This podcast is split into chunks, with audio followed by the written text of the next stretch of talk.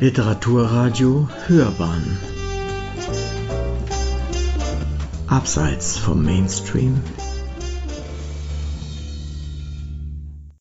Guten Abend, meine Damen und Herren. Ich freue mich, Reinhard Ammer bei Hörbahn on Stage begrüßen zu dürfen. Reinhard Ammer wird uns etwas ganz Besonderes, wirklich nicht Alltägliches zu Gehör bringen. Ich bin sicher, es wird Ihnen gefallen. Stellen Sie sich für einige Minuten auf den wichtigsten Buchstaben im deutschen Alphabet ein. Das E. Wir werden zuerst einen Auszug aus Elfenfeld, einem monovokalen Text hören. Anschließend werden wir noch eine Episode aus seinem Buch Sechs auf der Wiesen hören können. Ich wünsche Ihnen viel Spaß beim Zuhören. Bitte, Reinhard, the floor is yours. Also, auf geht's beim Schächtel. Ich habe zwei Bücher mitgebracht, aus denen ich heute was äh, vorlesen möchte. Das eine Buch heißt Elfenfeld, das andere Buch heißt äh, Sex auf der Wiesen und natürlich beginne ich mit dem Buch, das ich zuerst genannt habe, nämlich äh, Elfenfeld. Elfenfeld ist ein monovokalisches Werk. Monovokalisch bedeutet, dass in dem ganzen Buch nur von einem einzigen Vokalbuchstaben Gebrauch gemacht wird, in diesem Fall vom E. Es ist also ein E-Werk, mein bisheriges Hauptwerk auf dem Felde des Monovokalismus. Elfenfeld äh, spielt im 16. bzw. im 17. Jahrhundert, im Jahre 1616, genau gesagt am 16. September 1616, äh, im niederösterreichischen Örtchen Melk. Kennen sicher sehr viele, gibt es ja eine schöne Abtei dort.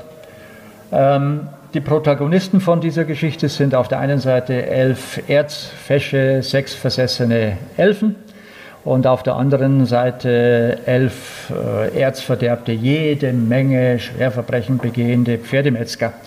Und dazwischen äh, gibt es noch äh, einen guten jungen Mann, einen Schelm, einen Erzschelm, den ich Wenzel Schenk äh, genannt habe.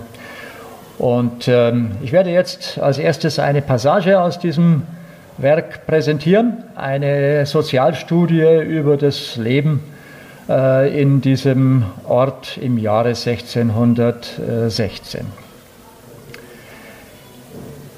Der Flecken Melk beherbergt elf Gesellen, welche Pferde metzgen.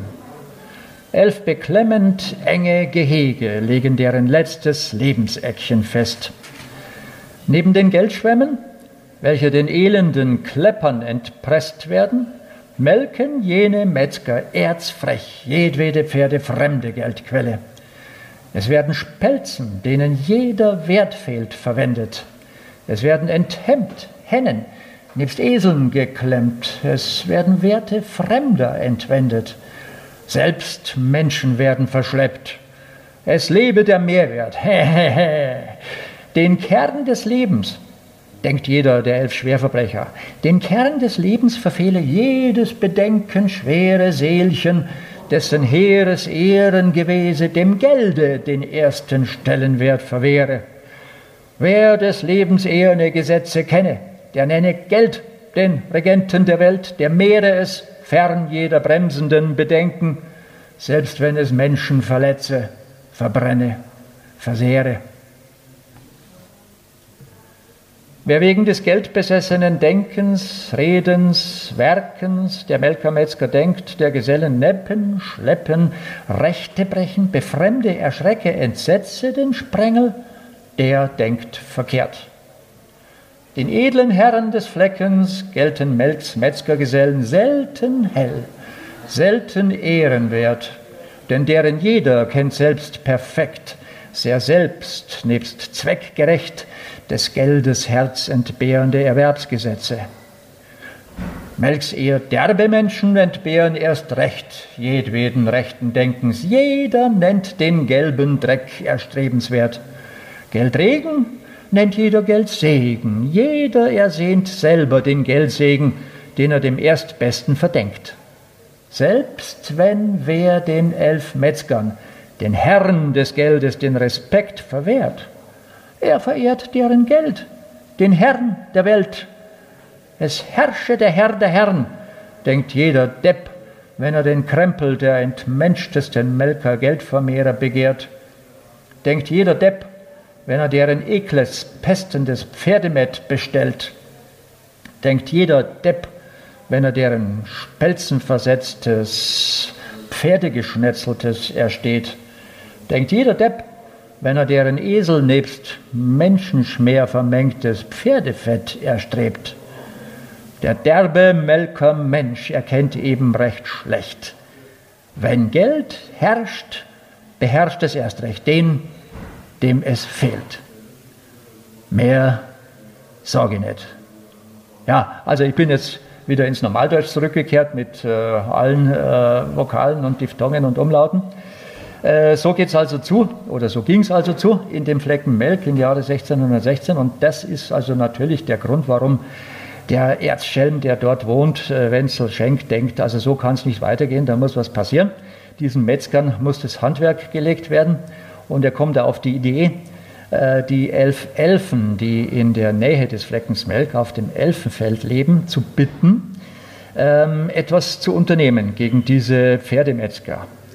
Er geht raus aufs Elfenfeld, bringt sein Anliegen vor und die elf Elfen äh, steigen auch sofort darauf ein und schon geht es dem letzten Gefecht entgegen. Äh, es kommt also zur Schlacht auf dem Elfenfeld.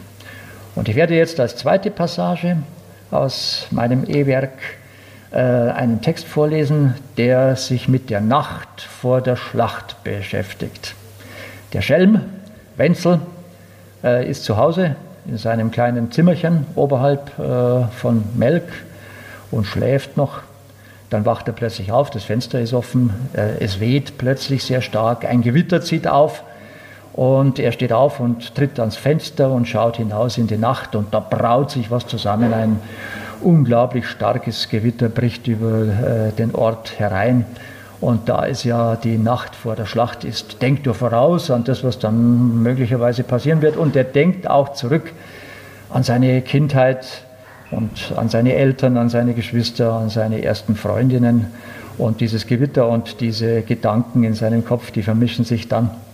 Und was ich jetzt äh, in Normaldeutsch erzählt habe, das werde ich jetzt als E-Werk präsentieren. Mehlbeerenweg 6. Es geht gegen 10.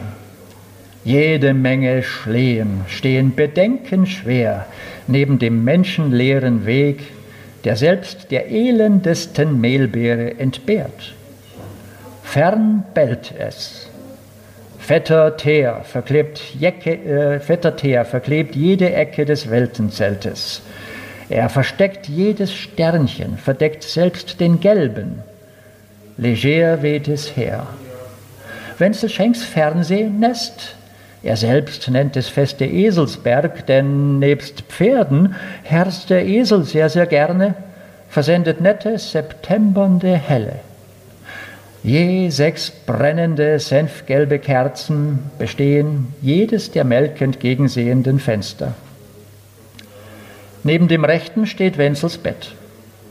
Edle Delfter Teller, dezent gekleckste Erdbeerherzen, jede Menge teegelbe Nelken nebst zehn selbstgekneteten Lehmeseln beherrschen den Sechsecktempel des Besten der Melker.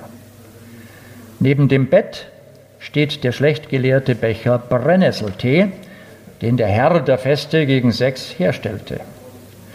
Reste betebelegter Emmersemmeln beleben den echten, recht verwetzten Perser, der regelgerecht berechnete Sechselftel der Wenzels Rededreh verdrechselt es perfekt Kemenette bedeckt. Der Schelm selbst pennt. Er pennt mehr schlecht denn recht, denn er redet recht gepresst, recht erregt. Er beredet den Weg, den jeder begeht. Er bedenkt Hemmschwellen, welche den Weg erschweren. Er entdeckt des Lebens ewiges Werden nebst Vergehen. Er bemerkt des Lebens Gesetz des Fressens nebst gefressen Werdens. Letzten Endes zetert er, jeder werde es sehen, wer gefressen werde. Er nicht. Der fettesten Kerze helles Ende verweht es. Jetzt brennen elf Kerzen, nee, zehn, jetzt sechs, denn es weht vehement. Erschreckt entstrebt Wenzel dem schwefelgelb gesprenkelten Federbett. Herrje, es brennt der Kerzen letzte. Er geht schleppend dem Fensterbrett entgegen, den leeren Kessel der Welt besehen. Jetzt verzerrt es den letzten hellen Fleck. Pech nebst Teer besetzen selbst des Eselsberges letzte Ecke. Geteerte Leere nebst Schelm verschmelzen. Wenzel gegen den Rest der Welt.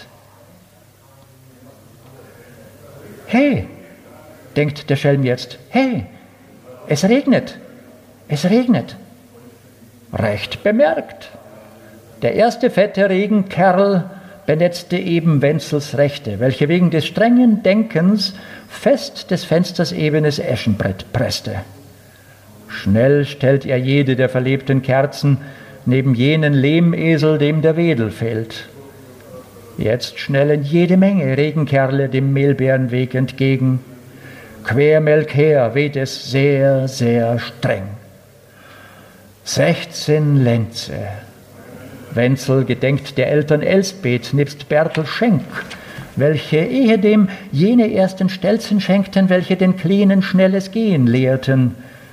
Regen schleppen, welche dem Gehen entwehen, zerren pechbeklebte Schemen her, welche den stelzenden Wenzel verschrecken. Wegrennend gelt er den ersten Vers, den der neben dem Fenster stehende je erlernte. Wehe dem, der Schlechtes begeht, elend dem, der Schlechtes begehrt.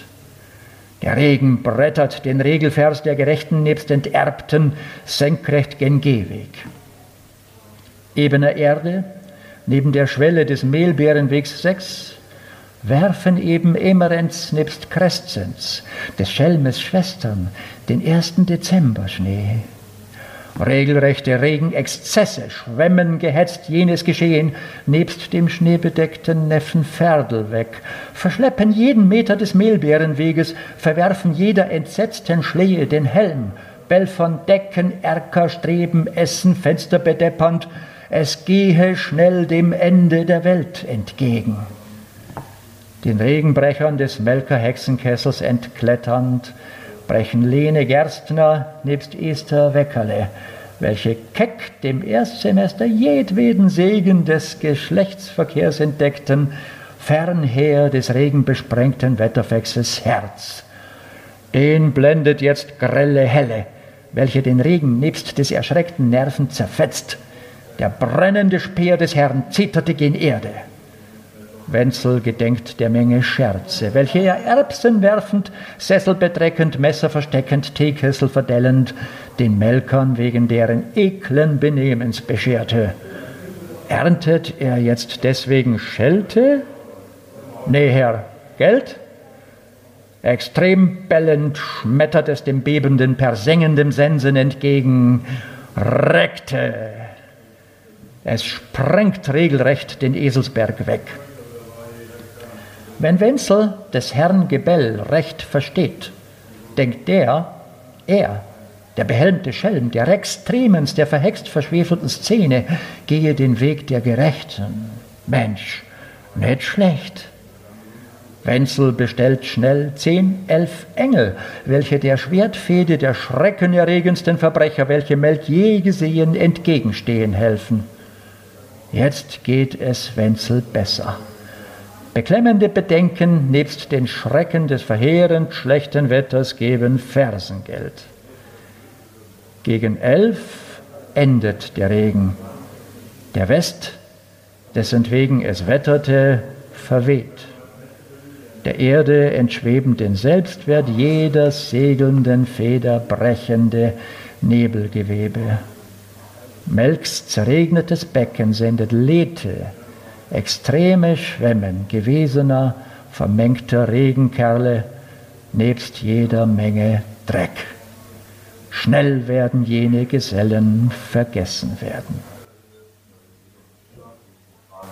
So, das war das Gewitter in der Nacht vor der Schlacht. Und das war meine zweite und letzte Passage aus meinem E-Werk Elfenfeld. Wer genau wissen möchte, wie die Schlacht äh, verlaufen ist, Und ich kann versprechen, es ist eine Schlacht, wie sie noch nie beschrieben wurde. Äh, und ähm, wer das lesen wird und denkt, jetzt ist es wirklich zu Ende, die Guten haben gesiegt, der wird sich täuschen. Es geht dann nochmal weiter. Ja, das war also Elfenfeld, ein E-Werk. Erschienen übrigens im Schillow Verlag schon im Jahr 2007, ist aber jetzt in der zweiten Auflage äh, immer noch erhältlich. Ich komme nun zu meiner bislang jüngsten Publikation, äh, die letztes Jahr 2019 im März erschienen ist, und zwar im Smart und Net Verlag, auch in München beheimatet. Das Buch heißt äh, Sex auf der Wiesen oder Bayerisches äh, Symposion.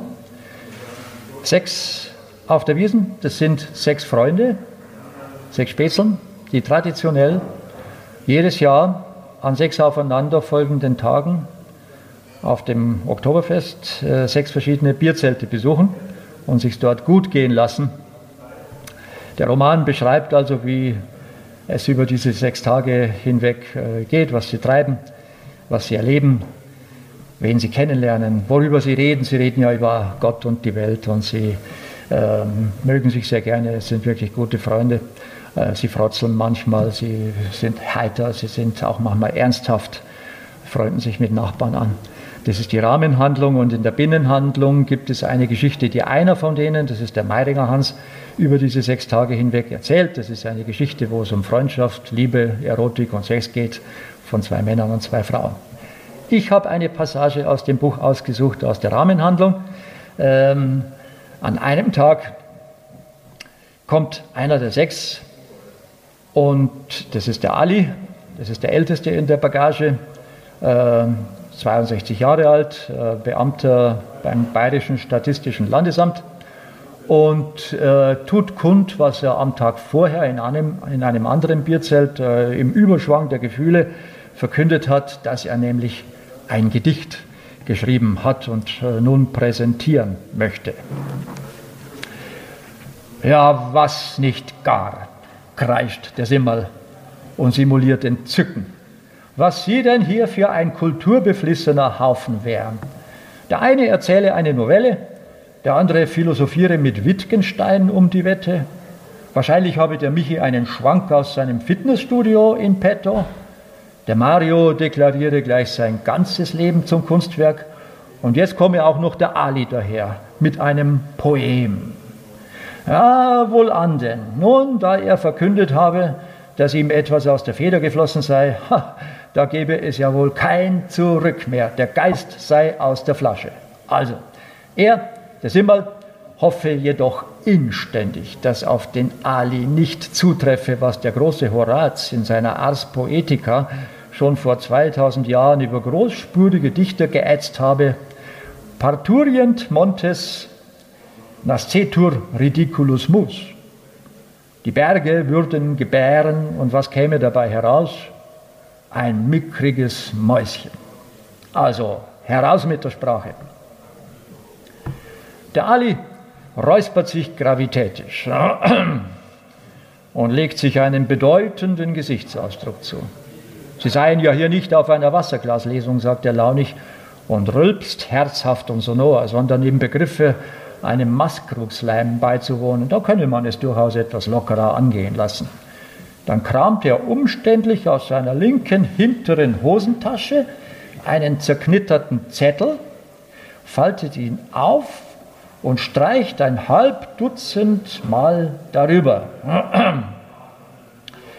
Das Gedicht heiße nochmaliges und nochmaliges drüberstreichen. Das Gedicht heiße Magenbrot und Fischsemmel. Boah, das Küken kriegt echt solche Augen. Der Michi jault auf, der Meidinger lacht wie ein Dreckfresser, der Simmel beißt sich ins linke Handgelenk und der Mario genießt und schweigt. Nachdem sich der Aufruhr halbwegs gelegt hat, rezitiert der Ali das Destillat seiner letztnächtlichen lyrischen Anwandlungen. Magenbrot Schlechtwetterboot, Fischsemmel, auch nicht.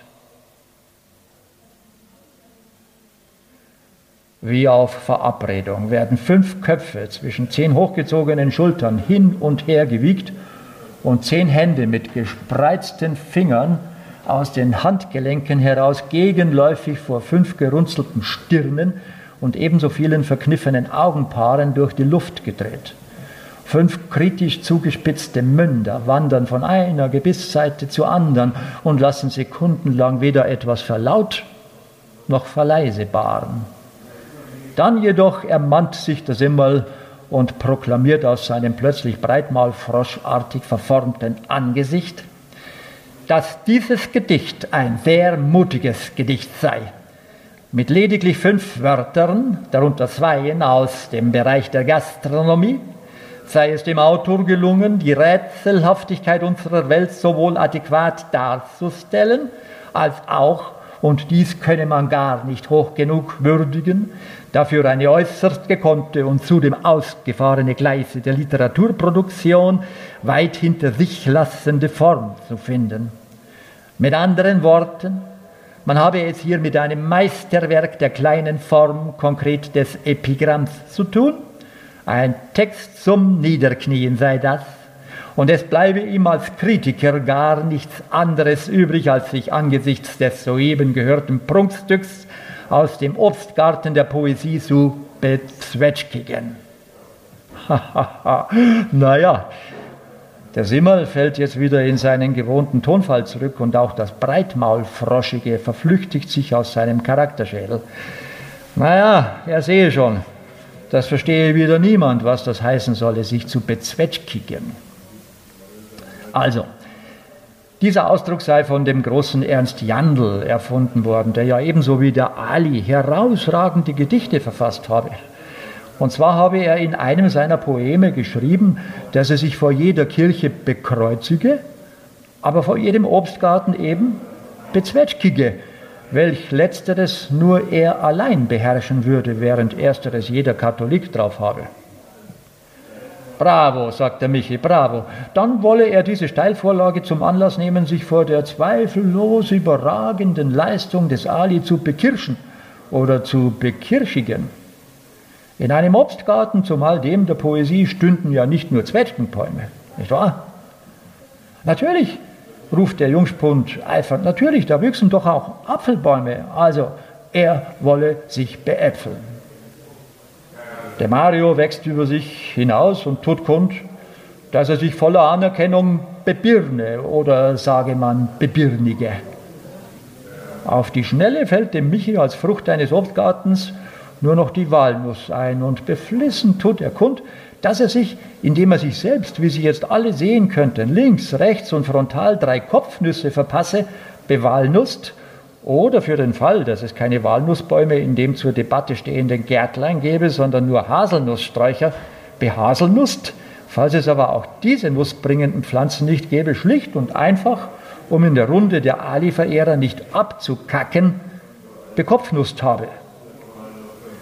Angesichts der geballten Bezwetschki, Bekirschi, Beäpfli, Bebirni, Bewalnussi, Behaselnussi und Bekopfnussigerei seiner Spätzeln hebt der Belobigte dem das Geschmeicheltsein aus allen Knopflöchern linst, abwehrend die Hände und meint, dass ihm nach all diesen Elogen, die ja in ihrer Dickaufgetragenheit, um nicht zu sagen Schwülstigkeit, um alles in der Welt nicht mehr überbietbar seien, seinen Frondienst an der Dichtungsfront in neuem Licht besehen wolle. Nein, müsse, denn etwas Besseres könne nicht mehr nachkommen im Klartext. Und nun müsse er sich einer Obstsorte bedienen, die sie alle vergessen hätten, nämlich der Quitte. Er als Poet werde mit sofortiger Wirkung seinen Dienst quittieren bzw. bequittigen. Ja, auch ich werde jetzt meinen Dienst als Vorleser meiner eigenen Werke bequittigen. Das soll es sein als Auszug aus meinem Roman äh, Sex auf der Wiesen. Und damit bin ich fertig und danke für die Aufmerksamkeit. Das ist toll. Gleich als wir uns kennengelernt haben, Das ist was Schönes. Ja, wunderbar, vielen Dank. Äh, ich habe ganz vergessen, dich nach was zu trinken zu fragen. Soll ich dir schnell ein, äh, ein Getränk holen? Ja, äh, ich habe eigentlich schon äh, eins, das steht da drüben. Ach so. Äh, ja, am Fensterbrett äh, steht es, genau. Ja. Also was zum Trinken ist immer gut. Ja. Genau. Nein, nein, ich bin gleich bedient worden und äh, kann mir da jetzt was äh, einverleiben. Ja, so, Dankeschön. Ja. Ähm, jetzt komme ich darüber, das heißt, wir machen einfach folgendes, dann holen wir das Mikro ein bisschen nach. Jawohl. Das schieben wir dann noch ein bisschen zurück. So, da. So, das müsste eigentlich schon gehen. Es ist nicht im Weg. Mhm. Ähm, ich breche das mal hier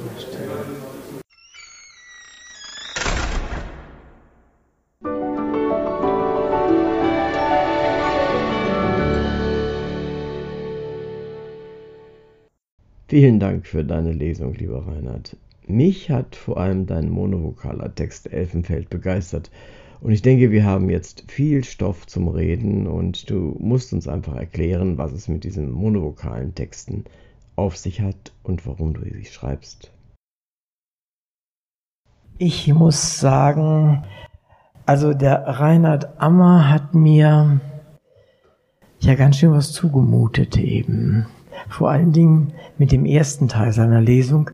Das ist ja richtig schwierig äh, dir da zu folgen, weil es sind zwar alles gebräuchliche Wörter, es sind deutsche Wörter, es ganz, ganz selten benutzt du mal ein etwas verbogenes Wort, aber im Wesentlichen sind es ja einfach nur deutsche Wörter. Und trotzdem ist es schwer, dem zu folgen. Ja, das freut mich. Wie, wie, wie kommt das eigentlich? das freut mich, äh, dass es äh, nicht so einfach ist, äh, dem, was ich da schreibe bzw. vortrage, zu folgen. Das ist ja auch der Sinn und Zweck dieser Art zu schreiben, dass die Muttersprache, die wir ja jeden Tag gebrauchen, auch mal in einem neuen und fremden Gewand daherkommt, ja, ungewohnt. Und das ist der Effekt von diesem Prinzip äh, unter Ausschluss aller Vokale bis auf einen ähm, also Texte zu fabrizieren. Ja. Das ist natürlich klar, das ist mir völlig klar, dass das nicht äh, einfach ist. Ja, das ist äh, neu, das ist fremdartig. Ähm, aber ich mache das natürlich ohne Rücksicht auf Verluste. Also ich meine, ich schreibe meine Geschichten und habe ja auch nicht so viele Möglichkeiten. Ne? Also äh, äh, die Geschichten ähm, zu äh, fabrizieren, wenn man sich diese freiwillige Selbstbeschränkung auferlegt äh, hat. Äh, da hat man einen beschränkten Wortschatz und mit dem muss man dann umgehen. Aber das ist eben auch genau das Hochinteressante und das Spannende für mich. Ja. Ähm, es gibt ja auch Vorläufer von mir, ne? also äh, diese äh, Richtung. Ähm, der ich mich äh, zurechne, heißt ULIPO, ja, äh, Ouvrière de Literature Potentielle. Das ist eine äh, Literatenvereinigung, die in Frankreich entstanden ist. Aha. Ich habe es heute nochmal nachgelesen. Die haben sich schon 1960 gegründet. Ja. Ähm, und äh, diese äh, Literatenvereinigung hat sich also äh, vorgenommen, Literatur auf der Grundlage von bestimmten formalen Prinzipien zu schreiben. Mhm. Ja? Es ist also eine ganz andere Art zu schreiben, als man sonst äh, gewöhnt ist, weil man kommt ja sonst vom Inhalt her, von der Idee, vom Gedanken ja. und dann stellen sich äh, die Worte schon ein. Also man versucht jedenfalls, dass es so ist. Äh, und äh, bei dieser udipotischen äh, Literatur hat man bestimmte äh, Formenvorgaben, ja? Mhm. Äh, Beschränkungen, freiwillige äh, Beschränkungen. Ja? Äh, und äh, ja, die schärfste, also mit die schärfste Beschränkung überhaupt ist eben dieser Monovokalismus. Ne? Ähm, ähm, der Monovokalismus selber ist ja nur eine Variante äh, des Lipogramms. Ja? Also wenn man das jetzt literar, äh, literaturtechnisch einordnen möchte, ähm, dann wäre das das Lipogramm. Lipogramm heißt äh, Weglassen von Buchstaben. Lipo kommt vom Altgriechischen, äh, weglassen. Ja? Mhm. Und Gramma ist der Buchstabe, also weggelassene Buchstaben. Äh, weder ich noch Ulipo äh, sind übrigens die Erfinder äh, dieser Art äh, zu schreiben. Da kann man schon bis in die Antike zurückgehen. Ja? Es gab also bei den Lateinern schon äh, Beispiele für solche monovokalischen Texte. Und das hat sich dann über die Jahrhunderte und Jahrtausende buchstäblich also fortgesetzt. Es gab immer wieder äh, Autoren und Dichter, äh, die gemeint haben, äh, auf dieser Art, äh, auf dieser Basis äh, bestimmte Texte zu fabrizieren. Ja. Also ich finde es äh, toll, muss ich gestehen. Ich bin auch sehr berührt, was diese Texte eigentlich auch mit mir gemacht haben. Es ist, sie haben mich gefordert auf der einen Seite, wirklich sehr gefordert und ich habe mich gefragt, denkst du dir erst eine Geschichte aus und übersetzt die dann sozusagen oder wie schreibst du? Nein, also ich kann mir keine Geschichte ausdenken, äh, die ich dann also in das monovokalische Prinzip übersetze. Das geht nicht. Ähm, die Sache läuft so. Äh, ich habe ja, um das gleich mal äh, zu erwähnen, äh, mittlerweile mein Werk fast vollendet. Also ich habe mich, ich habe jedem Vokal eine Geschichte gewidmet und jedem äh, Umlaut übrigens auch und jedem Diphthong, auch bayerische Texte habe ich geschrieben. Ja. Ähm, und jedes Mal muss ich so vorgehen, dass ich äh, den Wortschatz äh, erstmal sammle, äh, der dafür in Frage kommt. Ja. Äh, beim E ist es natürlich so, dass das, da, der, da das E der absolut häufigste Vokal in der deutschen Sprache überhaupt ist, also mit fast der Hälfte äh, des Vokalvorkommens, ja, ähm, äh, dass der Wortschatz doch sehr groß ist. Was nicht heißen soll, dass es leicht ist, äh, solche äh, Texte zu schreiben, in denen nur das E vorkommt. Das ist klar, aber es ist von allen Vokalen beziehungsweise Vokalbuchstaben der am einfachsten zu behandelnde. Wenn ich noch kurz was einflechten darf. Also wir müssen jetzt begrifflich ein bisschen präzise sein. Ja, unbedingt. Also äh, wenn wir über Vokale sprechen. Eigentlich ist es nicht richtig, über Vokale zu sprechen, sondern wir müssen über Vokalbuchstaben sprechen. Äh, man muss ja unterscheiden zwischen Schrift und äh, äh, Aussprache. Ja. ja. Ähm, äh. Die Frage war ja für mich von Anfang an, was ist für mich maßgebend? Äh, der Laut oder der Buchstabe? Ich habe mich schon sehr früh dafür entschieden, also zur Grundlage meiner monovokalischen Texte den Buchstaben zu machen. Und zwar deswegen, wenn man zum Beispiel das E hernimmt, ähm, in der Praxis, äh, im gesprochenen äh, Deutsch, äh, gibt es ja viele verschiedene Aussprachen des E. Es gibt das geschlossene E, äh, zum Beispiel in äh, ähm, Bett, äh, also das ist das offene E und das geschlossene E in Gehen. Ja? Mhm. Äh, und da gibt's noch den Schwallaut äh, am Ende von Wörtern, Meister ja, zum Beispiel. Mhm. Ja? Also und es gibt noch mehrere andere Aussprachevarietäten des E.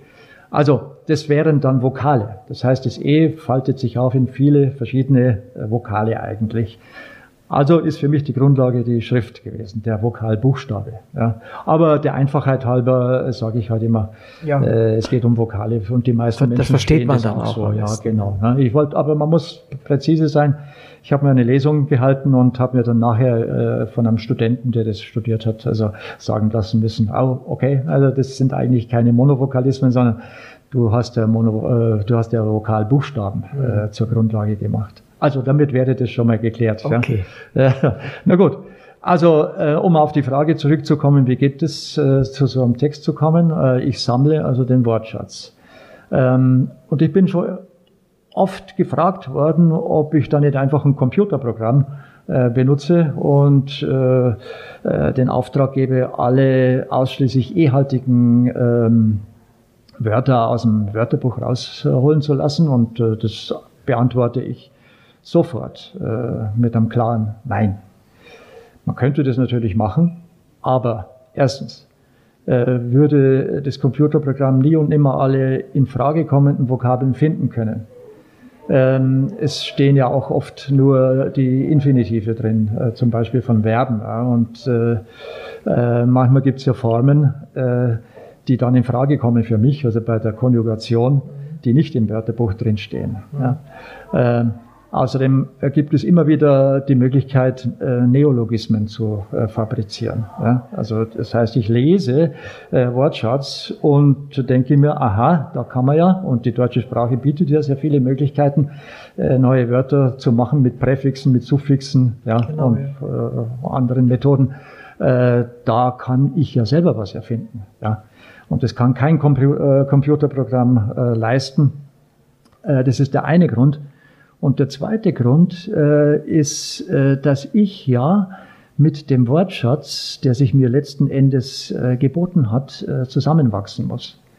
Äh, wenn das jetzt ausgedruckt da wäre, äh, in Sekunden, schnelle, wäre das ja nicht in mir drin. Mhm. Gut, ich könnte das im Nachhinein lesen, aber wenn ich selber den Wortschatz sammle, ist es ja viel nachhaltiger. Ja? Mhm.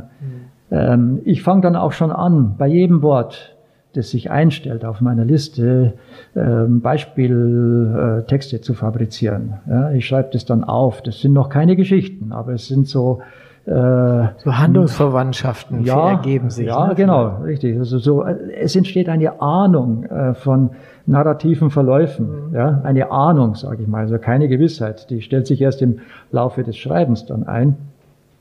Aber ich wachse mit dem Wortschatz dann im Laufe der Zeit äh, zusammen und äh, das Ziel ist dann äh, natürlich, dass ich buchstäblich denke äh, in diesem äh, reduzierten äh, Vokabular. Ja.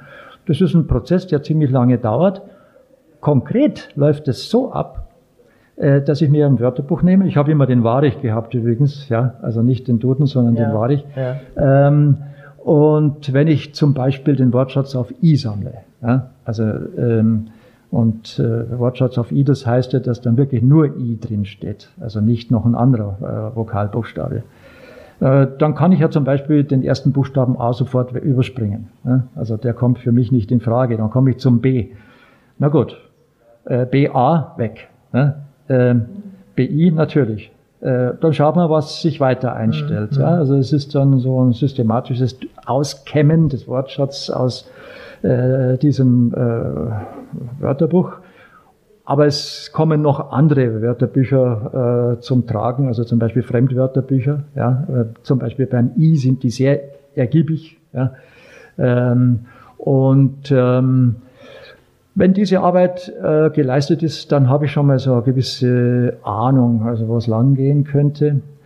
Und in der Praxis, äh, wenn ich dann anfange, mh, mm, ist es immer so gewesen, dass ich sehr viel ja, Mut brauche, an, äh, anzufangen zu schreiben. Äh, denn also die fertige Geschichte war noch nie da am Anfang. Ich muss einfach äh, loslegen. Und mit was kann man loslegen? Ja, meistens geht es damit los, dass äh, Personen da sind, ähm, zum Beispiel Essen und Trinken, ja, äh, kommt immer vor.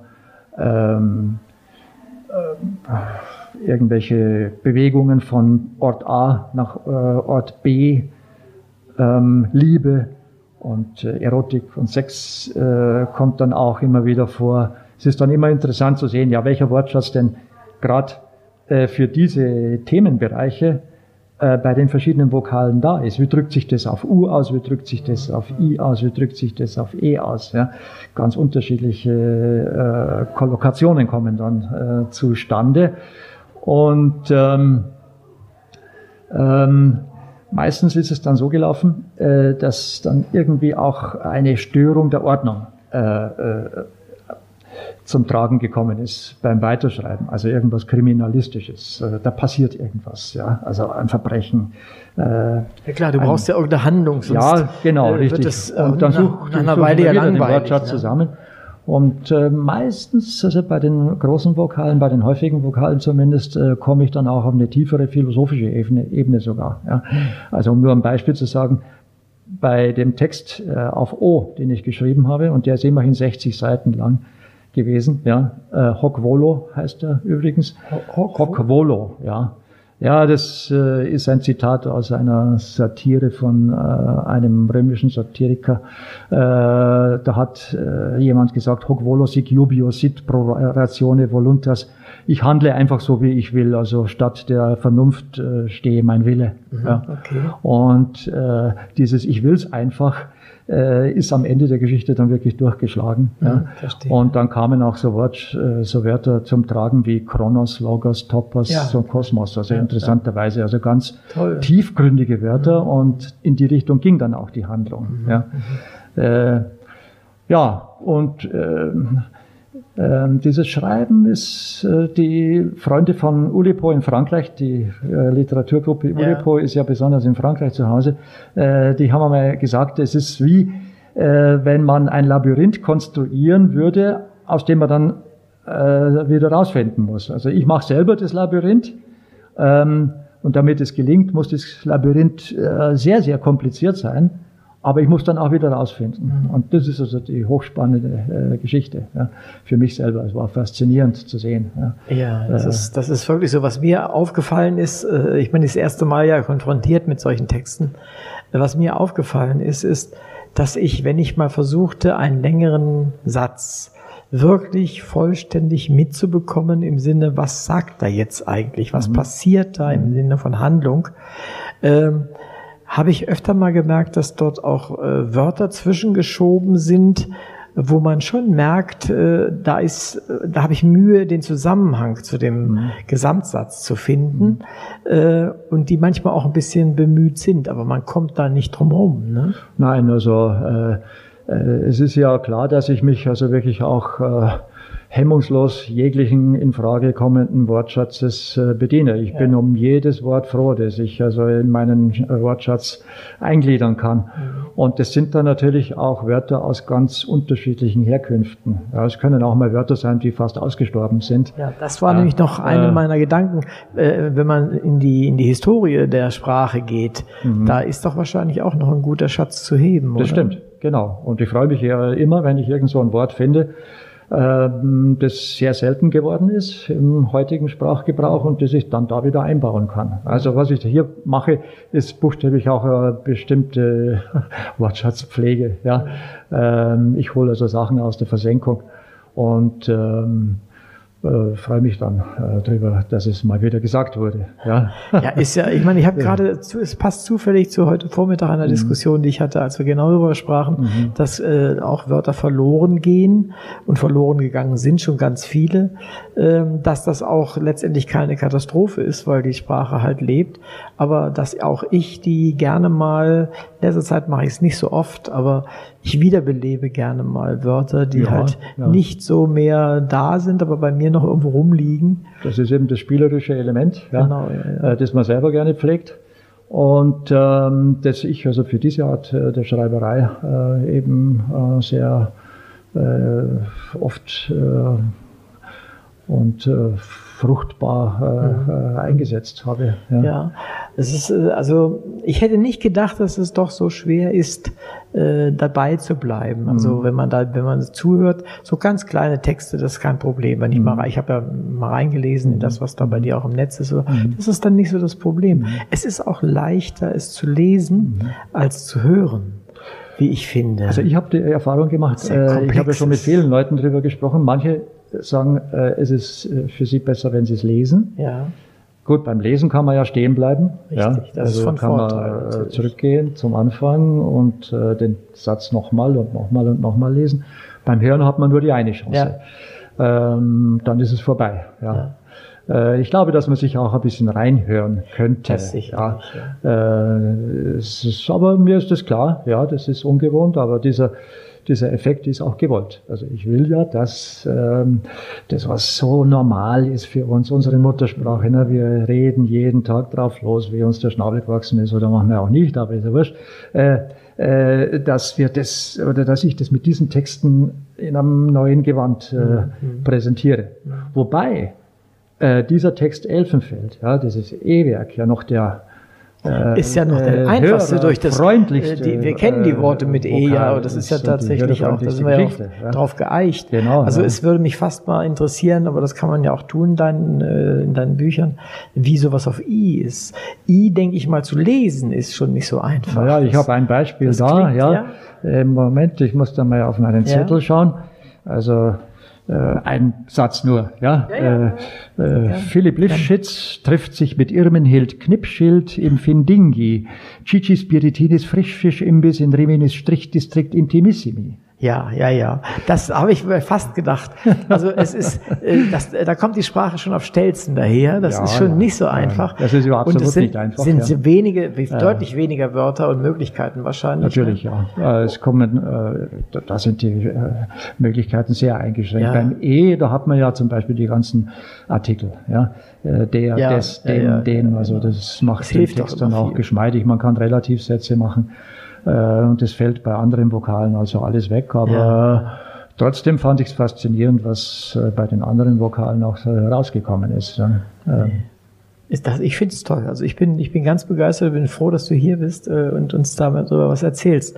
Ähm, du hast ja irgendwo auf deiner, deinen Webseiten geschrieben, äh, ich übersetze das mal hier alles, ähm, warum schreibt man eigentlich, beziehungsweise warum liest man, was soll eigentlich Schrift sein?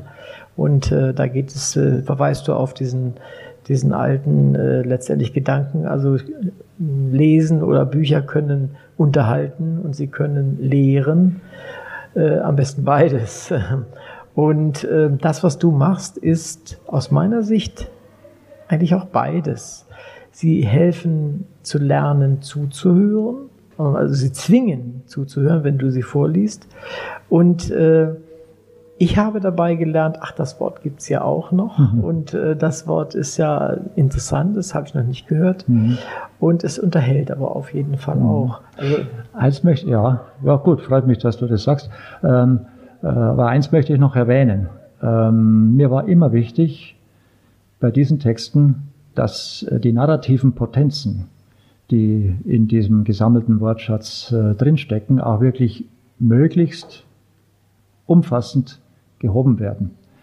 Es ist nämlich so, ähm, da steckt was drin, ich muss es nur entwickeln. Mhm. Ähm, und es haben sich dann immer wieder Geschichten äh, ergeben, die sich nur ergeben konnten, weil ich dieses Formprinzip äh, gewählt habe. Ich wäre nie auf diese Geschichten gekommen, äh, wenn ich nicht diese freiwillige Selbstbeschränkung äh, gewählt hätte. Elfenfeld ist eine ganze Heldenlegende. Also mhm. es ist mhm. wirklich eine Geschichte. Man könnte das jetzt äh, irgendwie auch mal in Normaldeutsch übertragen. Ja. Äh, es wäre mal ein interessanter Versuch für irgendein Hochschulseminar vielleicht, ja, ähm, das in Normaldeutsch zu übertragen und wie das dann also wirken würde. Ähm, ähm, aber die Geschichten an sich, also sollten schon also da sein. Also das heißt, mir war wichtig, dass es nicht einfach eine Aneinanderreihung von irgendwelchen Wörtern und äh, Sätzen ist, sondern dass es wirklich Geschichten sind. Ja, äh, und äh, ja, ich glaube, dass es mir gelungen ist. Mhm. Ja. Ähm, also Form und Inhalt. Ne? Also in dem ja, Fall, genau. äh, die müssen schon äh, gegeben äh, sein. Man muss auch was ja. zu erzählen. Man haben. muss was zu erzählen. Das ist schon wichtig, ja. Und äh, das, das war die, das, was ich gehoben habe, was ich versucht habe zu heben. Also was steckt mhm. in diesen verschiedenen Wortschätzen äh, mhm. alles drin. Ja. Ähm, woher kommt diese Liebe? Ich meine, du bist äh, unterrichtest Deutsch für äh, Ausländer offensichtlich oder und, und für, für Zweitsprachen ja, äh. Lerner. Mhm. Äh, ich stelle mir gerade die Situation, du bist mitten in einem Elfenfeld gewesen mit E dann ja an der Stelle und kämpfst da an der vordersten Front ja. und sollst gleichzeitig dann am Morgen dann deinen Unterricht machen. Ja, gute Frage. Äh, wie trennst du das? ja, ich, na gut, es ist ja jetzt schon vorbei, aber ja, äh, ja. Es, ist, es, war immer so, dass ich bruchstäblich mit dem Kopf gegen die Wand gerannt bin. Ja, das so. kann ich mir vorstellen. Ich habe ja so einen Wechsel gehabt, jeden Tag, Tag für Tag. Also äh, Schule, Arbeit, und dann ab Nachmittag bis in die Nacht hinein und äh, am liebsten bis zum nächsten Morgen, aber das konnte ich mir ja nicht erlauben, weil ich wieder arbeiten ja, klar, musste. Ja. Äh, äh, Arbeit an diesen Texten und anderen Texten übrigens auch. Es ist ja nicht so, dass ich nur monovokalisch mhm. schreibe.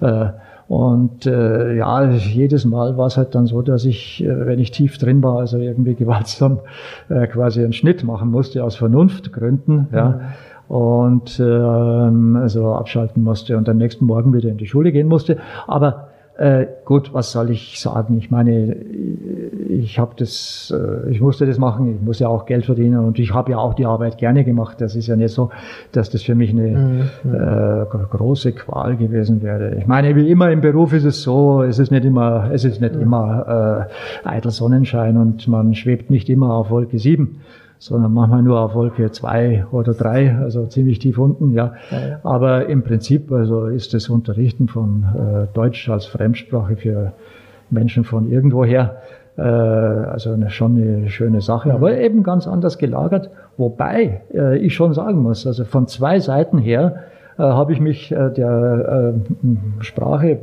der, der eigenen Sprache, der Muttersprache, von da und von da nähern können. Ja, also, das glaube ich. Äh, es kommen einem Dinge entgegen, mit denen man nicht gerechnet hat, ne, von den Schülern, oder? Nein. Äh, also diese Arbeit, äh, eine Sprache zu unterrichten, ähm, zwingt einen ja auch, sich sehr mit der Regelhaftigkeit und, äh, äh und äh, der Grammatik, also der Sprache zu beschäftigen.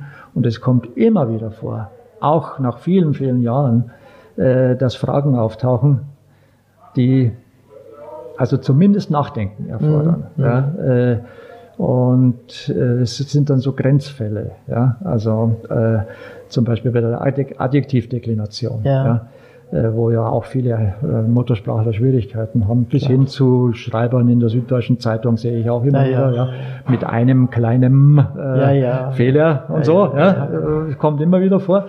Aber das ist ja noch ein einfacher Fall, aber es gibt dann also schwierigere Fälle. Und äh, da äh, übrigens muss man dann auch sagen, okay, bevor ich da jetzt einen Schnellschuss raushau, äh, lasse ich mal lieber Zeit. Und mhm. äh, äh, liest es mal nach. Ja, weil als Lehrer, wenn ich das vielleicht erwähnen darf, ja, gibt es ja nichts Schlimmeres, als äh, einen Schnellschuss zu machen und zu sagen, ja, oder den Eindruck zu erwecken, ich weiß es, ich weiß es, ich weiß es. Ja, ja. Der Schüler merkt es sowieso, ja, ja äh, wenn es nicht also mit schon. vollem Wissen und mit voller Überzeugung rüberkommt. Ja.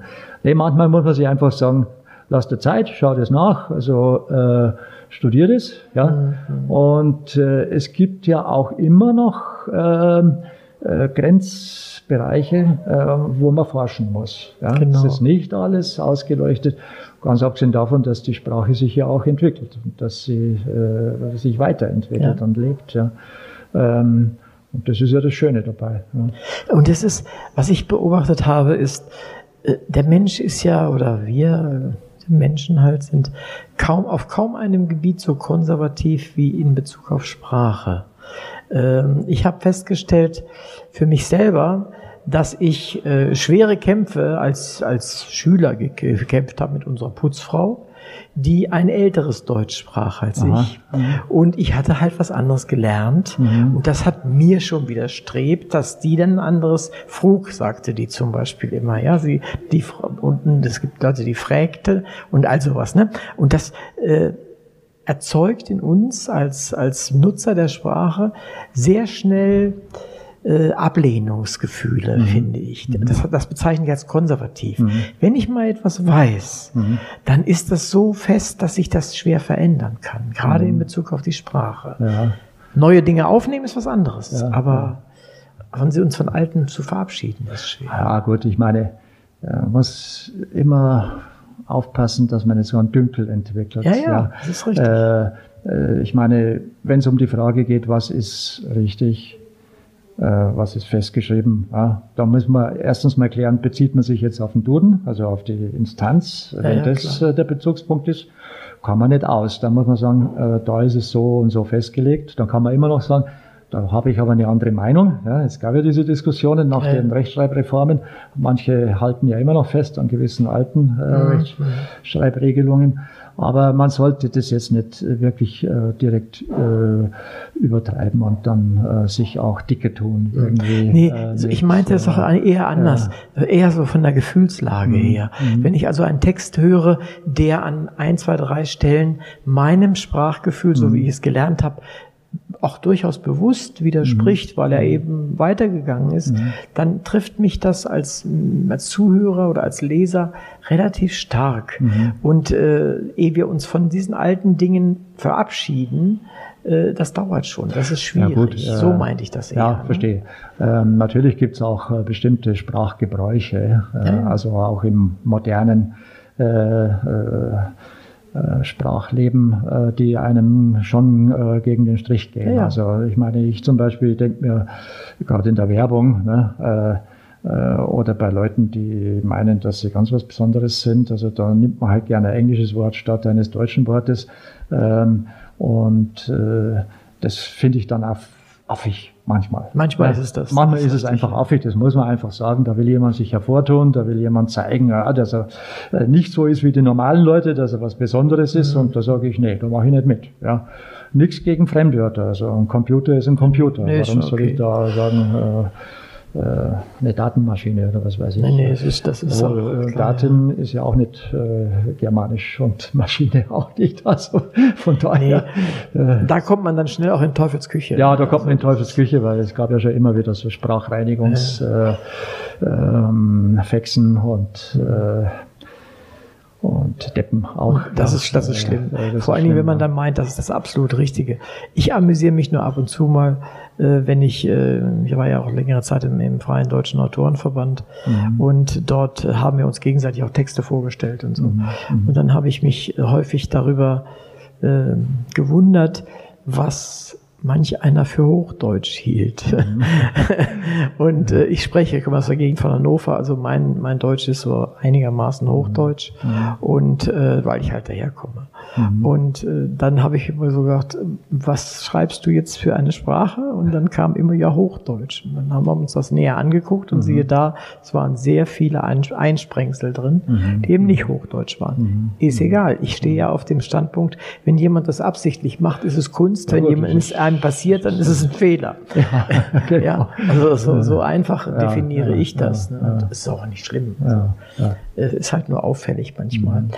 Ähm, ich bin jedenfalls begeistert äh, von der Sprache oder von dem, was, was du da in, in, in Sprache fabrizierst. Und äh, ich habe einen, gehen wir mal einen, einen, einen, einen anderen Punkt aus dem, was du tust. Du hast ein Kinderbuch geschrieben, habe mhm. ich gesehen. Ja. Was hat's damit auf sich? Ja, äh, das hat äh, auch was mit meiner Arbeit zu tun. Als äh, Lehrer für Deutsch als Fremdsprache vor ungefähr 25 Jahren hatte ich meine Schülerin, äh, aus der Ukraine, äh, Natalia äh, Schurakowska, die in meinen Sprachkurs reingekommen ist und bei mir Deutsch gelernt hat.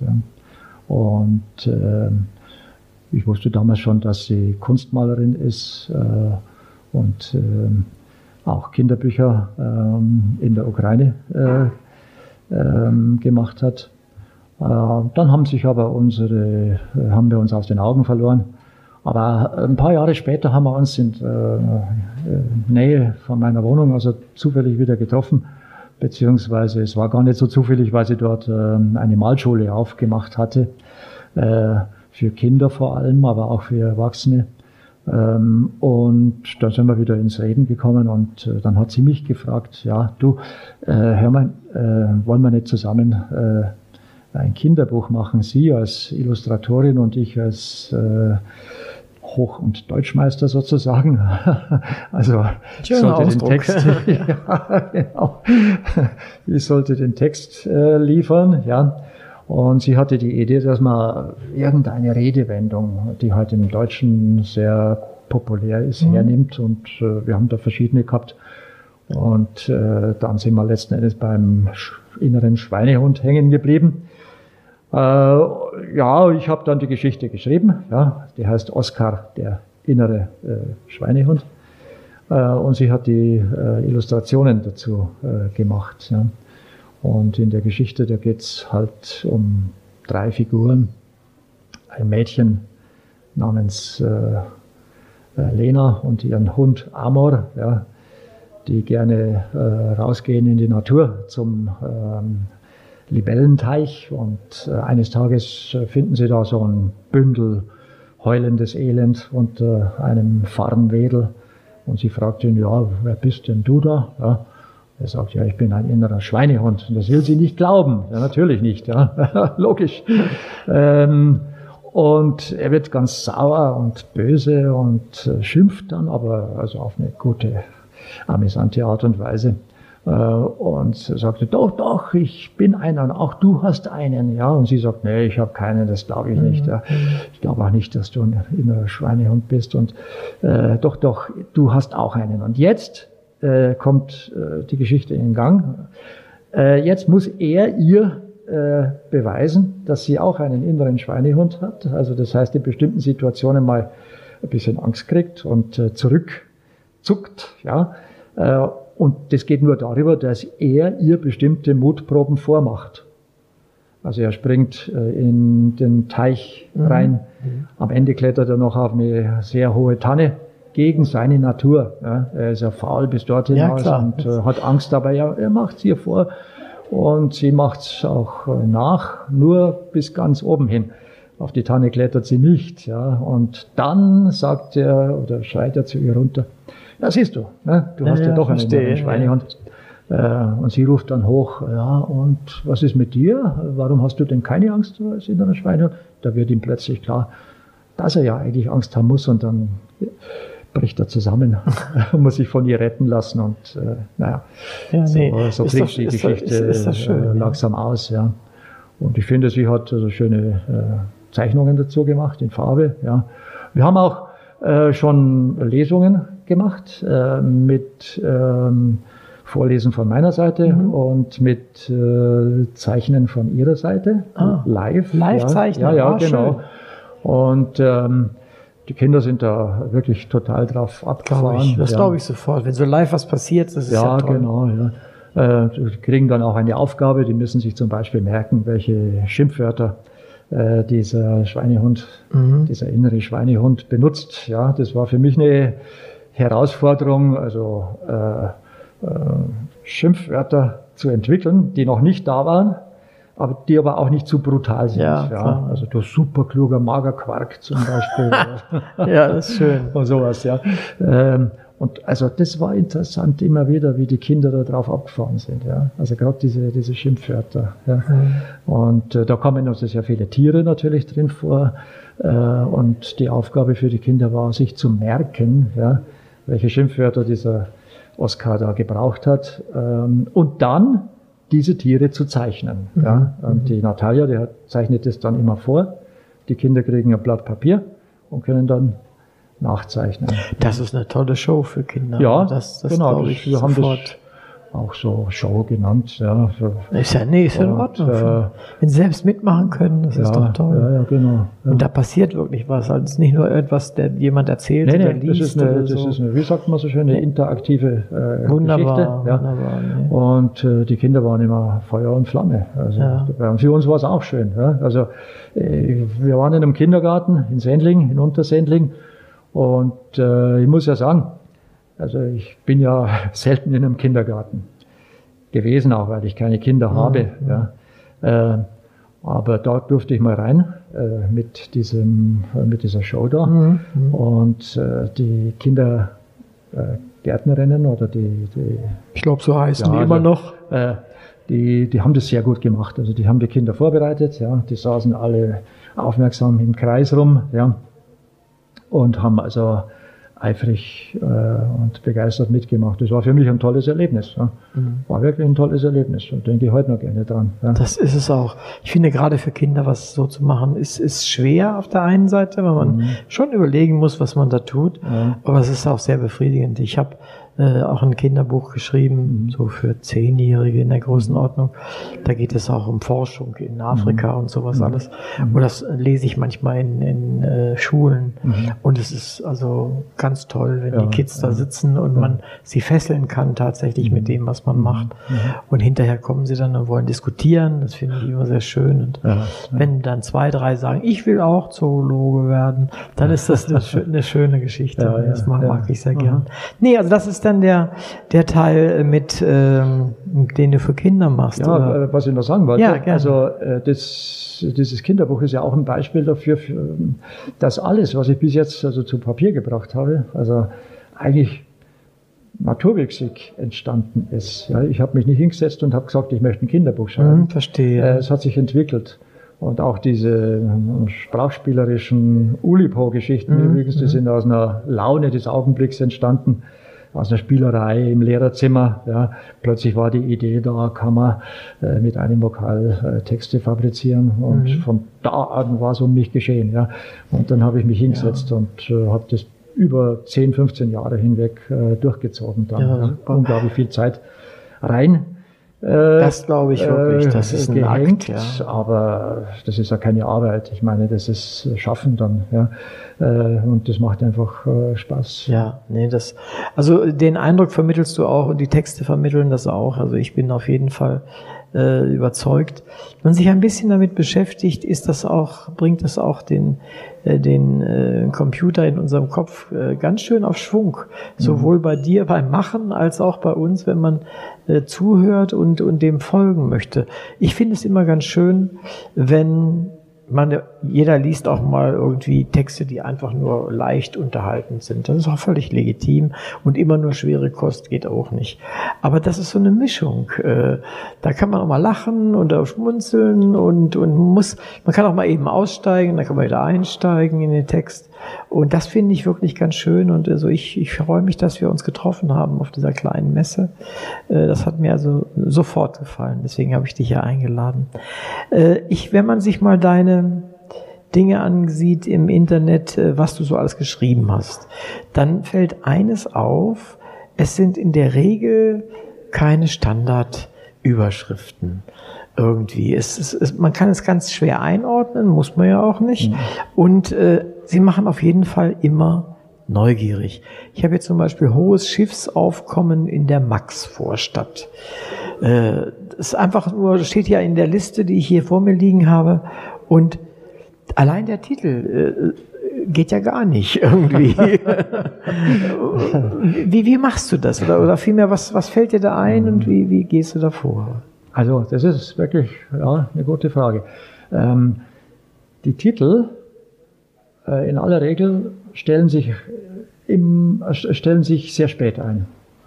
Also am Anfang ist nie ein Titel da. Ne? Mhm. Also so, äh, ähm, dämmert es irgendwann einmal, ja, äh, was das sein könnte. Ich habe auch schon Titel verworfen wieder. Ja. Ähm, aber eigentlich ähm, äh, ist die Festlegung der Titel und die Idee, welcher Titel das überhaupt sein könnte, immer äh, ganz am Ende da. Ja. Ähm, da lasse ich mal auch Zeit. Also ich äh, will da nicht äh, früh mhm. äh, losschießen.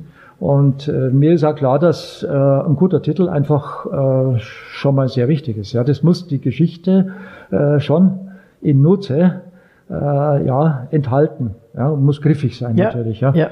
Mein Vorbild ist ja Peter Handke.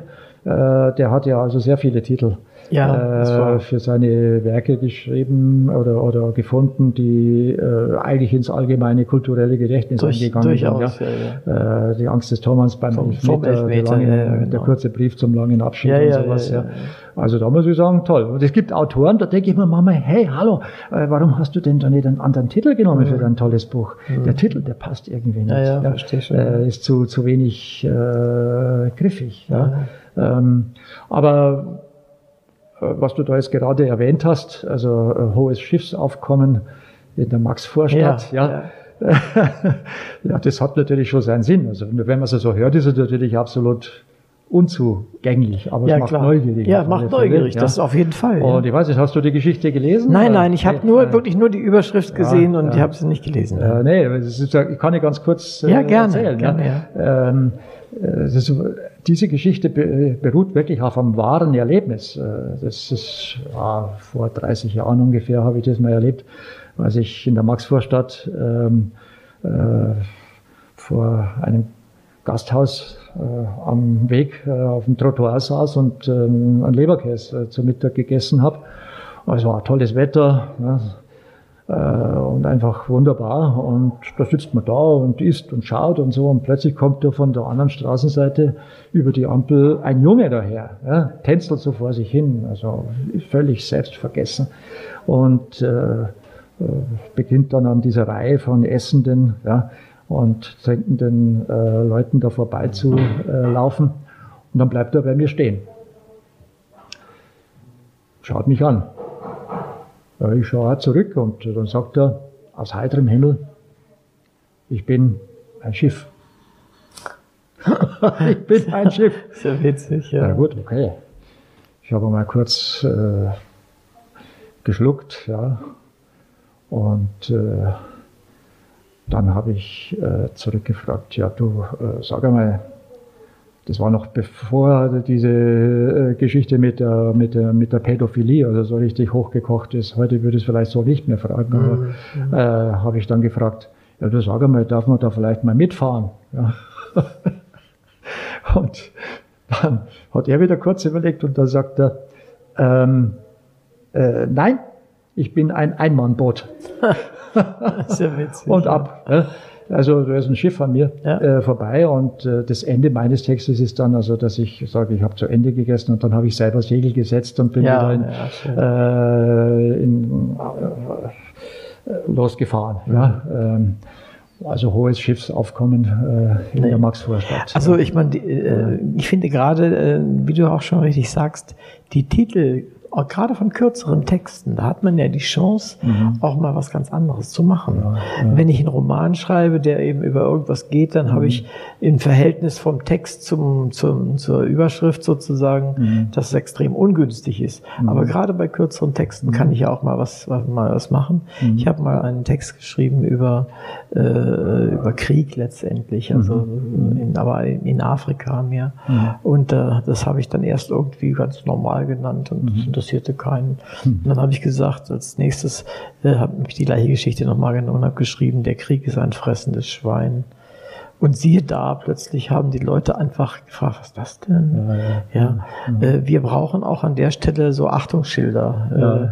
Äh, sonst, äh, also im Kriegstext, ich übertreibe es jetzt mal, Kriegstext, Kriegstext, Kriegstext. Ja, genau. Krieg ja, gut. schlimm oder so. Ja, und dann ist gut. Aber wenn da so sowas, äh, so, so Wortbrüche sind oder, oder Zusammenhänge, die man normalerweise nicht macht, und dann, dann wird das äh, aufmerksam. und genau. so, so denken wir halt und so, so ticken wir und wir gucken ja auch niemanden hinterher, der im ganz normalen normalen Anzug daherkommt, mhm. aber hat eine blaue Hose und eine rote Jacke, dann drehen wir uns um. Mhm. Das ist halt, ist halt so. Ist auch, ist auch in Ordnung. Ja. Nee, die Titelei ist eine eigene Kunstform, kann ja, man sagen. Ja, ja, auf jeden also Fall, ja. Muss auch gar nichts mit dem Inhalt wirklich ganz eng zu tun haben. Ein bisschen schon, aber. Ja, es gibt so manchmal sogar Beispiele, dass der Titel also wirklich überhaupt nichts mhm. äh, mit der Geschichte zu tun hat, äh, weil der Autor sich halt einen Jux erlaubt ja, hat. Ja.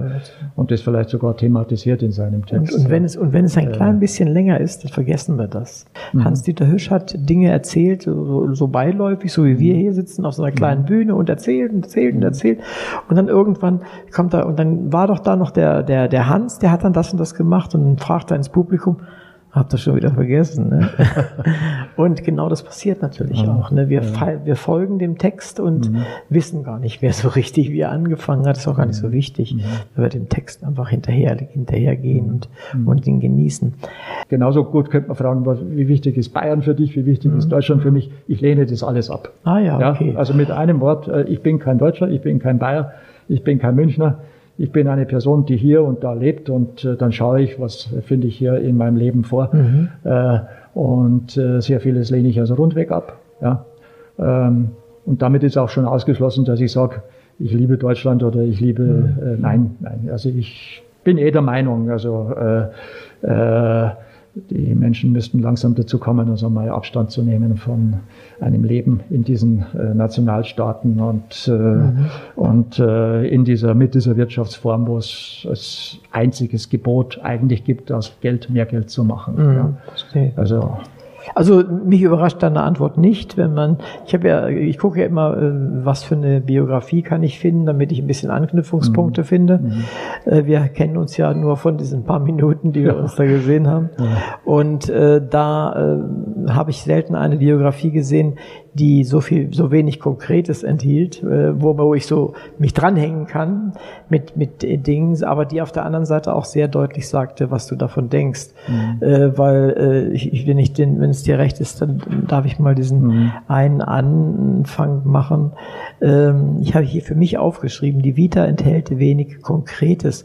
Wer also ist Reinhard Ammer? Und da steht unter anderem, studierte ich in den 70er Jahren im Hauptfach Revolution und in den Nebenfächern Deutsch, Geschichte und Sozialkunde für das Lehramt am Gymnasium. Dankenswerterweise verwehrte mir der bayerische Staat nach dem Examen per Berufsverbot in Häkchen die halb lebenslang hirnerweichende Ochsentour durch den Gymnasialdienst. Das sind ja schon deutliche Worte. Ich meine, dass das schon sehr konkret ist. Ja, ja, ja. Äh, äh, also, es, ist, es, ist, was anderes, als wenn ich habe da und da, da und da gearbeitet ja, oder sowas. So meine genau. ich das. Das, ist, das, das wollte ich unbedingt vermeiden, weil das nicht mein Lebensweg war. Genau, das ja. habe ich daraus entnehmen können. Ich hätte das schon machen können. Ja? Ich meine, ich habe ja auch, Denk also, was so den normalen Weg durchs Leben betrifft, den bürgerlichen Weg, sage ich jetzt mal, äh, ähm, auch einiges zu bieten. Also ich habe zwei Studien also hinter mir, ich habe mhm. promoviert, ja. Mhm. Ähm, habe aber dann also diesen Weg nicht weiter beschritten. Mhm. Äh, ich wollte äh, nicht in den universitären Betrieb rein. Ich war froh, dass ich dann wieder draußen war. Ich wollte überhaupt keine Karriere machen in mhm. irgendeiner Hinsicht. Äh, ich wollte meinen Interessen folgen und meine zwei Interessen, meine Hauptinteressen waren, ähm, zu überlegen, wie kann man denn über diese äh, Gesellschaftsformen, äh, die uns vorgegeben sind, äh, ja, äh, politisch und ökonomisch, äh, hinauskommen, wie kann man die überwinden. Ähm, das, ist, das, das hat mein Leben bestimmt. Mhm. Ja. Und jetzt seit 20, 25 Jahren eben auch die Literatur. Mhm. Und da äh, gibt es dann verschiedene Stränge. Es gibt die schöne Literatur, es gibt die experimentelle Literatur. Ich arbeite auch an theoretischen Schriften weiter. Mhm. Ja. Äh, über ja, buchstäblich Gott und die Welt. Also na, da habe ich schon ein bisschen was geschrieben, aber ich habe noch mehr vor.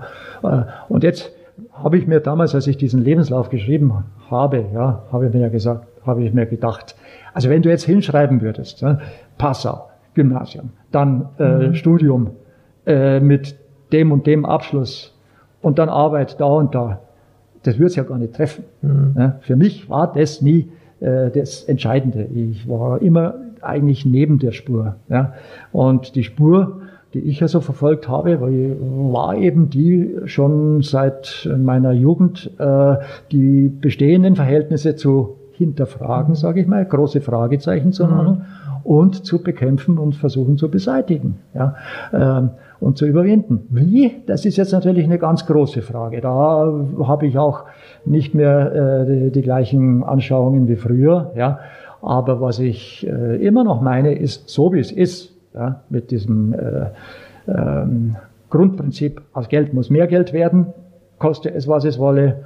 Und äh, wir leben alle in Nationalstaaten und das ist also Gott gegeben, äh, buchstäblich. Da sage ich nein. Mhm. Darüber müssen wir hinauskommen. Und das ist übrigens etwas, was ich den äh, Aktivisten von Fridays for Future auch raten würde. Ja, äh, ich freue mich also, wenn zum Beispiel Greta Thunberg sagt, äh, also ich will das nicht haben, dass äh, ähm, die Natur zerstört wird. Ganz einfach, ich will das nicht haben, da macht sie keine Politik, sondern Stopp, aus, mhm. ich will das nicht. Das ist gut. Worin sie sich täuscht und worin sich viele äh, und die meisten also von den Aktivisten von Fridays for Future täuschen, ist die Reformierbarkeit unseres System, äh, Systems. Sie appellieren ja an die mhm. sogenannten Mächtigen, ja, ja. an die Wirtschaftsmagnaten, an die Politiker und sagen, macht doch etwas. Dabei sind gerade diejenigen äh, es gewesen, die äh, die, die, die, die real existierende Scheiße also erst äh, äh, hervorgerufen mhm. haben. Und die, du kannst dieses System nicht reformieren. Nicht in dem Sinne, wie die äh, Greta Thunberg sich das wünscht, dass die Natur also wirklich also geschützt wird. Ja. Äh, und da müssen sie noch dazulernen. Die Frage ist also, was man machen soll. Ich sag nicht in den eingefahrenen Bahnen, nicht in die Parteien hinein, nicht ins Politiksystem hinein, auch nicht in dieses System hinein, das ich früher verfolgt habe, nämlich äh, Politik mit Politik zu bekämpfen, mhm. bis hin zu revolutionären Konzepten. Das führt auch wieder nur äh, zu, neuen, ins, äh, zu neuen Herrschaftsformen. Deswegen habe ich, und das ist auch eine Publikation von mir, äh, das Prinzip der Evasion entwickelt. Also abwenden in, äh, in, äh, in Theorie und in Praxis sich abwenden von dem, was kritisiert wird, aber nicht einwirken wollen auf die Verhältnisse, mhm. mhm. raus aus den Verhältnissen. Ja. Mhm. Und äh, das wäre ein ganz neues Konzept. Ja. Dann kämst du ja quasi den ehemals spanischen Anarchisten relativ nah, oder? Ja, schon eher. Ja. Also, äh, wobei Äh, Aber ohne Bombe in der Hand. Äh, ja, die waren, die waren ja immer mit Bombe in der Hand. Es war, war nicht 100% äh, ernst gemeint eben, die, der Einwurf. Ohne Bomben, ich weiß, ja, ich weiß, was du meinst, ja. Also, es passt ja auch zu dem äh, einen Artikel, den ich hier habe, den hast du im Verlag in der Lindenstraße äh, ja. 2016 veröffentlicht. Heimat, Fragezeichen. Mhm. Einige vogelfreie Gedanken über Gott und die Welt angesichts der in den Jahren 2015 und 16 nach Christus in Europa gestrandeten Flüchtlinge aus Süd und Ost. Das ist, äh, das nimmt ja diese Einwanderungssituation, die wir dort hatten, äh, ins Visier. Was versuchst du dort, versuchst du dort so Ähnliches zu erklären, was du mir gerade eben. Ja, genau. Ne? Ich meine, das war der Anlass, äh, warum ich diese Schrift ja, verfasst ja. habe. Und äh, äh, eigentlich geht es weniger um die Migrations- äh, Bewegung von damals, das mhm. war der, der, der, Anknüpfungspunkt, weil es ja viele Diskussionen drüber gab. Verstehe. Äh, ich will mich da übrigens gar nicht also positionieren, also rein oder raus. Ich meine, dass man gesamt, äh, insgesamt, weltweit, global alle Verhältnisse beseitigen muss. Also äh, äh, die dazu führen, dass Menschen äh, schlecht leben. Und da müssen wir hier was verändern und da müssen die Menschen in Syrien zum Beispiel auch was verändern. Ja, also äh, überall äh, müssen äh, die äh, Umstände, die dazu führen, dass Menschen in Armut leben und in Not leben und äh, verfolgt werden, beseitigt werden. Da müssen die Menschen sich dann natürlich auch selber mal überlegen, was haben sie denn mhm. eigentlich für Vorstellungen von der Welt? Ja, mhm. wo soll es hingehen? Und ähm, äh, viele von den Einwanderern sind ja viel patriotischer als äh, die Kritiker von den, äh, von den Einwanderern oft meinen. Ja? Die mhm. fühlen sich ja auch schon ziemlich schnell als Deutsche. Ja, Und da sage ich mir, ja, schon schöner wäre es, wenn wir das ganze Konzept ja, äh, der Nationalstaatlichkeit weltweit äh, aufheben würden. Ja? Äh, das meine ich mit Heimat Fragezeichen. Mhm. Ja? Ah ja, okay. Äh, ähm, und ähm, äh, das war da, ja, da, diese Migrationsbewegung war nur der Anknüpfungspunkt. Mhm. Na, verstehe schon. Also das ist, ist ein interessanter Standpunkt, den du da vertrittst. Und äh, man, man kann das ahnen aus deiner, aus deiner, du nennst es ja Bio, äh, aus deiner äh, quasi Vita. Äh, da habe ich mir schon gedacht, dass es so in die, in die Richtung geht, weil du mhm. bestimmte Vokabeln einfach vermeidest. Mhm. Und äh, äh, das kommt zweimal Revolution drin vor. In dem kleinen Text ist es auch äh, ein Hinweis darauf, dass du versuchst zumindest quer zu denken. Das ist, äh, ist ja auch völlig. Ja, wobei ich heute kein Revolutionskonzept mehr habe. Mhm, ne? Revolution ist äh, ein politischer Begriff.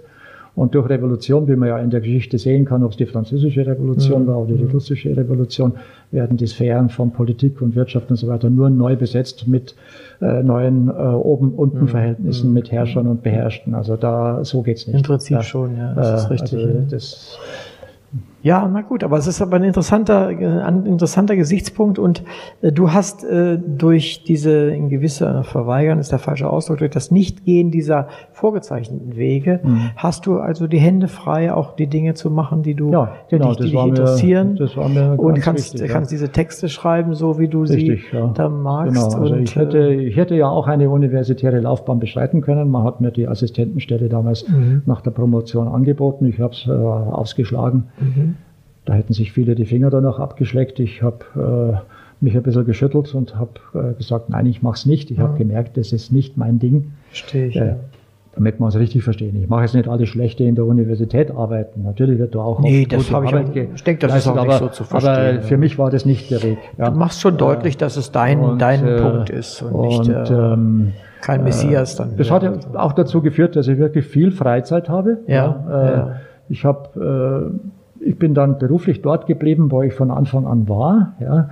Äh, ich hatte ja übrigens Berufsverbot, was man damals so genannt hat. Ja, ja das, äh, äh, da gibt es ein Lied von Degenhardt, äh, das hat den Refrain, ja Grundgesetz, ja Grundgesetz, Sie reden hier pausenlos vom Grundgesetz, sind Sie eigentlich Kommunist? also äh, das gehörte in die Zeit ja, mit ja, den genau, Berufsverboten ja, und so. Ne? Und, und äh, wie ich gesagt habe, im Nachhinein bin ich ja froh, dass ich das gekriegt habe. ich wollte damals schon, also in den Gymnasial Dienst, wie man so sagt. Ja. Aber für Deutschgeschichte und Sozialkunde und ich meine, äh, das 30, 35 Jahre lang machen, das ist eine Ochsentour, wirklich. Also ich bin das froh, dass ich mir das erspart geblieben ist. Ich, ja. Und äh, dann habe ich halt mein Leben lang an einem Platz als Lehrer für Deutsch als Fremdsprache äh, gearbeitet und ich bereue das nicht. Und das hat mir auch viel Freizeit gelassen. Mhm. Ja. Das ist auch ein Punkt, wenn man sich dafür entscheidet und eben sagt, äh, mir ist die Karriere nicht wichtig, mir ist das und das nicht wichtig, ja. dann ist das doch eine vernünftige, konsequente Entscheidung. Ja, wenn man dann nicht hinterher hingeht, mhm. das gibt's ja auch manchmal, mhm. und dann das bedauert oder sowas, dann ist mhm. wieder schlecht. Aber nein, also, äh, wenn man sich diesen Weg sucht, ich habe mhm. auch äh, Kollegen gehabt, die haben, obwohl ich ihnen die Möglichkeit geben konnte, sich zu entwickeln mhm. in, in, in dem klassischen Sinne, mhm. gesagt, nee, das ist mir zu viel, das möchte mhm. ich nicht, ich möchte keine Führungsverantwortung haben. Mhm.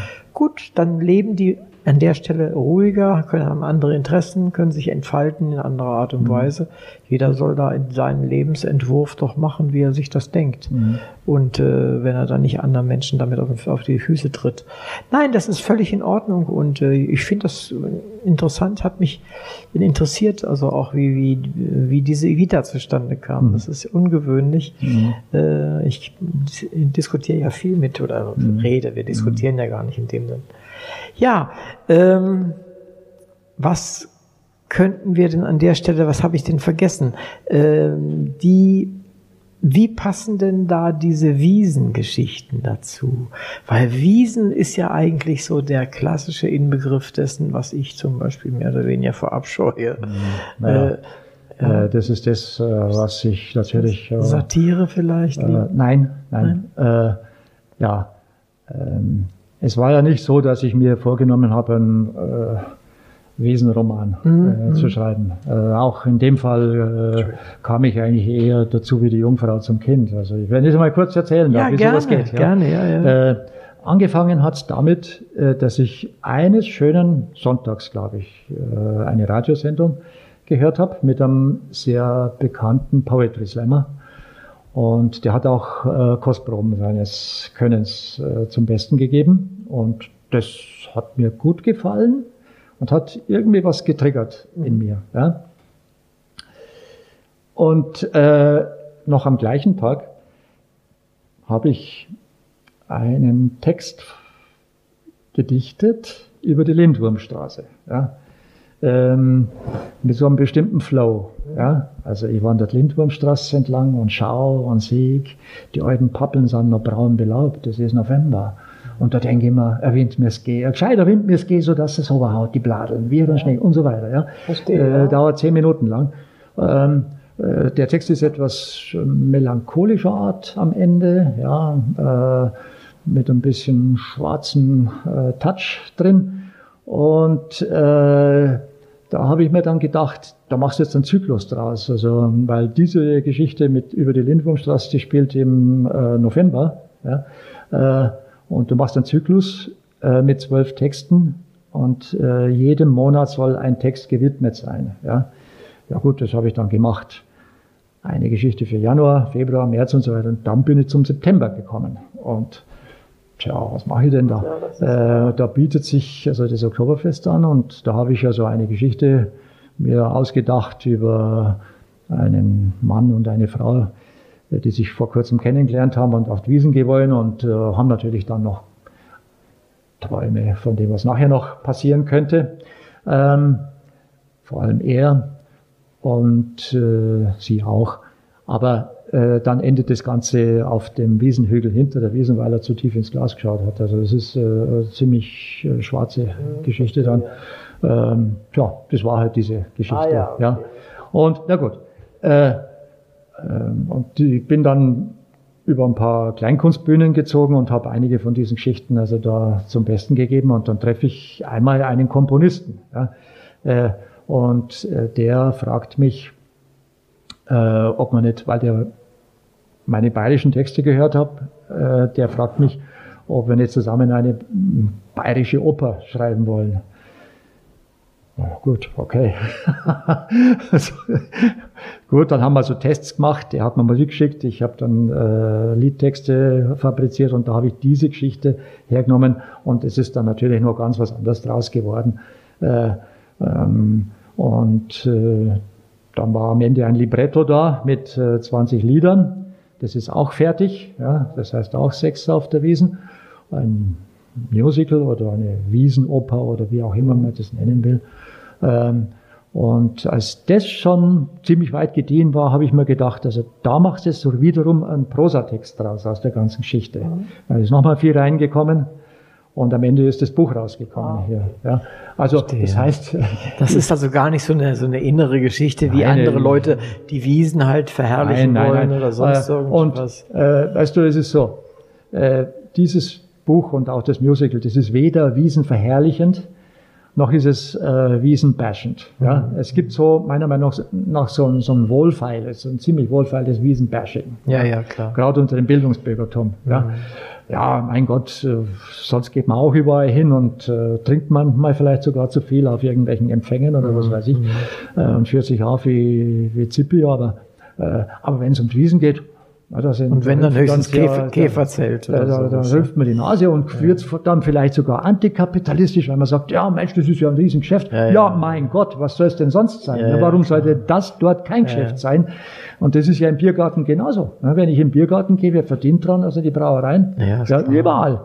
Also wenn schon, dann bitte alles also gescheit kritisieren, aber mhm. nicht nur die Wiesen. Mhm. Und ich meine, ich weiß natürlich auch, was für Auswüchse es auf der Wiesen gibt. Also ich bin jetzt auch nicht so so ein Riesenfan, äh, das kann ich wirklich nicht sagen. Aber ich habe schon schöne Abende auf der Wiesen erlebt. Warum nicht? Habe auch äh, Abstürze erlebt, muss ich auch sagen, aber selber schuld. Ja. Ähm, man kann also Kettenkarussell fahren zum Beispiel, wunderbar, ja, auch eine Achterbahn meinetwegen oder äh, im, im Bierzelt drin sitzen und wenn man Glück hat, dann hat man angenehme Gesellschaft und mhm. zwei, drei Maß darf man schon mal trinken. Ähm, also äh, das ist mir zu billig dann, mhm, ja, also verstehe, so über die Wiesen herzuziehen.